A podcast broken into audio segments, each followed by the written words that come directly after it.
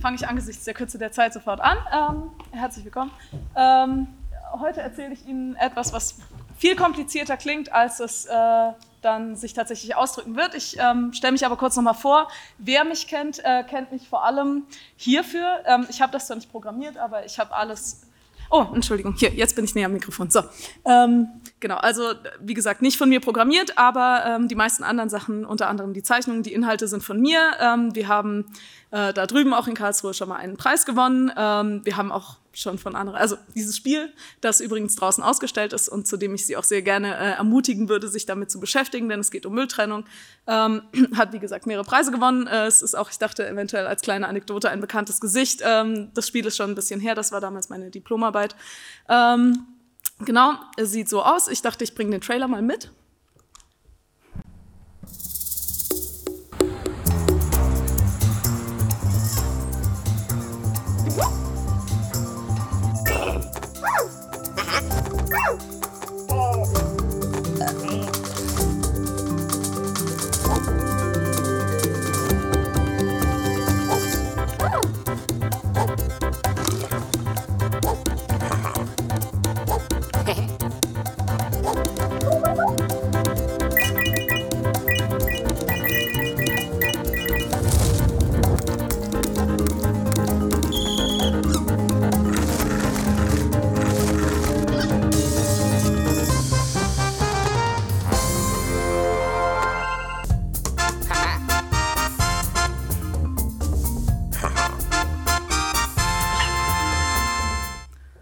Vielen Dank.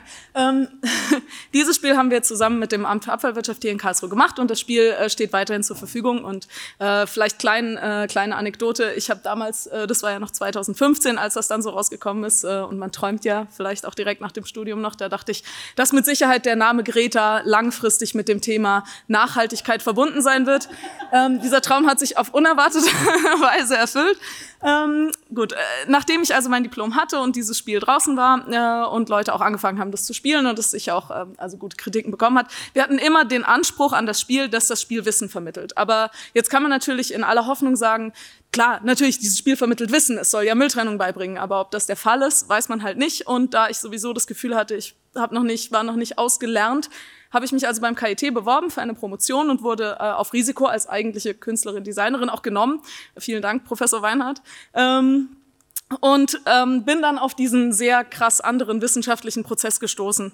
Ähm, ich gehe jetzt nicht auf alle Details der letzten vier Jahre ein, ähm, aber ich möchte Ihnen ein Projekt vorstellen, das dabei rausgekommen ist, von dem ich glaube, dass auch Sie ähm, das hoffentlich in vielleicht schon ab heute, wenn nicht, dann spätestens ab nächstem Jahr zu Hause auch für sich einsetzen können.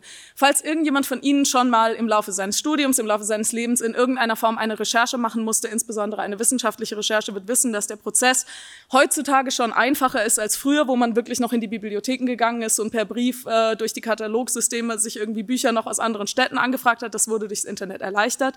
Andererseits promovieren heutzutage mehr Leute denn je. Es entsteht ein Paper nach dem anderen. Wenn man heute was auf Google Scholar sucht, dann findet man es am nächsten Tag schon vielleicht nicht mehr an der gleichen Stelle, weil inzwischen schon wieder 200 neue äh, Studien hochgeladen wurden.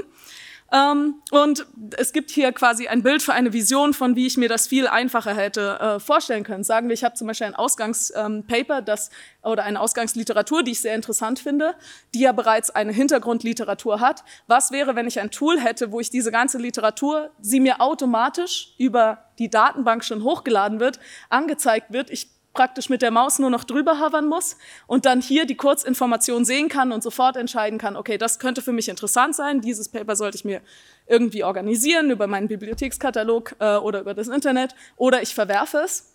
Ähm, aber aus so einer, also das ist ein Bild, das habe ich damals zweidimensional gestaltet, das macht noch keine äh, digitale Plattform. Ich habe neben dem für die Leute, die jetzt mit diesem wissenschaftlichen Ding nicht so andocken können, vielleicht ein, ähm, ja, ich gehöre zu der Generation, wo Matrix extrem cool war, als wir jugendlich waren. Ähm, und äh, wenn ich mich jetzt frage, oh, ich hätte Lust, das mal wieder anzuschauen oder irgendwas ähnliches zu sehen, dann werden mir die folgenden Filme angeboten.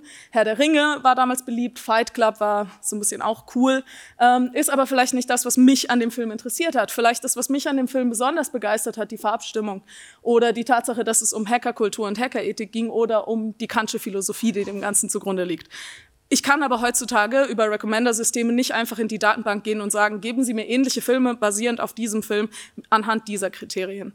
Ähm, aber wir haben uns überlegt, äh, der Entwickler, der das Ganze gebaut hat, äh, ist heute auch im Raum, also falls es da noch weitere Fragen gibt. Wir haben uns also überlegt, können wir das nicht doch noch auf irgendeine Art und Weise umsetzen. Ich werde aus Zeitgründen diese Folie überspringen. Ich kann Ihnen aber sagen, was dem Ganzen zugrunde liegt. Theoretisch ist die Cognitive Load Theory, die sagt, dass wir uns nur auf sehr wenig Sachen gleichzeitig fokussieren können. Ein Problem, das es gibt zwar schon Graph-Visualisierungen, aber Sie sehen vielleicht, dass es schon ein bisschen schwierig ist, sich jetzt auf eines der hier dargestellten Ergebnisse zu konzentrieren und eines davon als für Sie am relevantesten auf einen Blick irgendwie herauszupicken.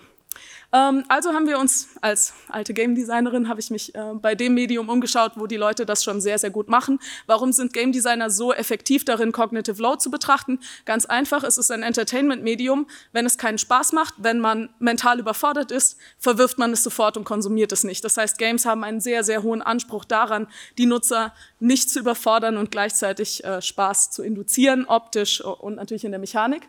Und das haben wir versucht abzubilden. Und was Sie hier sehen, ist tatsächlich schon ein äh, Screenshot ähm, der Plattform. Ich glaube, ich wollte eigentlich Ihnen interaktiv zeigen, wie sie funktioniert. Das werde ich jetzt vermutlich aus logistischen Gründen ohne Maus nicht machen können. Was ich Ihnen aber zeigen kann, ist, was Sie jetzt interaktiv sehen würden. Wir haben hier die Datenbank aktuell sind japanische Zeichentrickfilme. Das ist vielleicht nicht für jeden. In Zukunft planen wir andere Datenbanken zu nehmen. Wir wollten es aber mit einer etwas jüngeren Zielgruppe im Internet testen. Ähm, wir sehen also hier einen Ausgang. Sie können sich einfach vorstellen, das wäre jetzt Matrix. Hier auf der Seite sehen wir alle Parameter äh, die damit in Verbindung stehen, das Format, wie viele Episoden es hat, wie lange äh, eine Folge geht. Hier weiter unten kommen noch weitere Kriterien und was Sie jetzt machen können, ist, Sie können sagen, okay, was Sie gerade sehen, sind alle Filme, die einfach objektiv hier eine allgemeine Ähnlichkeit anhand aller Parameter berechnen. Aber Sie können sagen, ja, aber diese allgemeine Ähnlichkeit interessiert mich nicht. Mich interessieren Sachen, die genau 25 Minuten lang sind oder auf jeden Fall nicht länger als das oder explizit, ich will Sachen, die länger als eine Stunde gehen. Ich will Sachen, die explizit als Genre Drama oder Action haben. Äh, und wenn Sie jetzt äh, auf diese Parameter klicken und diese Parameter gewichten, dann rearrangiert der Graph, vergleicht alle anhand ihrer neu gelegten Ähnlichkeitswerte und Ihnen werden direkt die für Sie relevantesten Ergebnisse in der Mitte angezeigt. Das hat nicht nur den Vorteil, dass Sie damit was immer Sie browsen wollen, anhand Ihrer eigenen Kriterien browsen können. Sie haben auch den Vorteil, dass Sie anhand der Distanzvisualisierung sehen können, wie groß die Abstände zwischen den Ähnlichkeiten sind, etwas, was heutige Listendarstellungen nicht zur Verfügung stellen.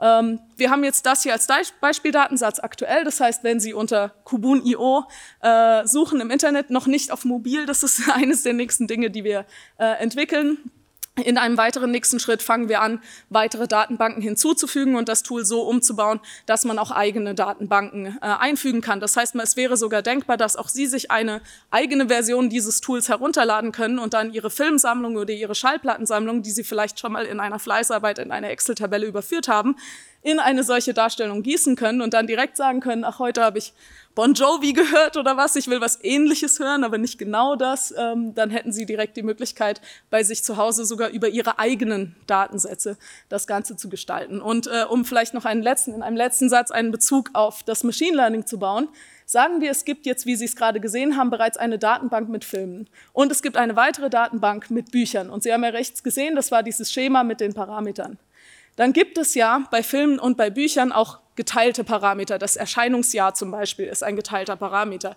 oder womöglich auch der Autor oder der Mitwirkende. Und in dem Moment, wo man bei sich selbst merkt, man hat bevorzugte Parameter, wäre das Tool irgendwann in der Lage, da ja die Parameter hinten dran in der Datenbank verknüpft sind, dass Ihnen sogar Bücher vorgeschlagen werden könnten auf Basis dessen, was Sie gerne, nicht nur welche Filme Sie gerne sehen, sondern was Sie gerne an diesen Filmen mögen. Und das wäre vielleicht eine zukünftige Entwicklung von einer Mischung aus Wikipedia und Google, wenn wir sehr, sehr weit träumen. Und damit äh, bedanke ich mich. Das bin ich, als ich mich das erste Mal mit Graphen beschäftigt habe. Ähm, vielen Dank.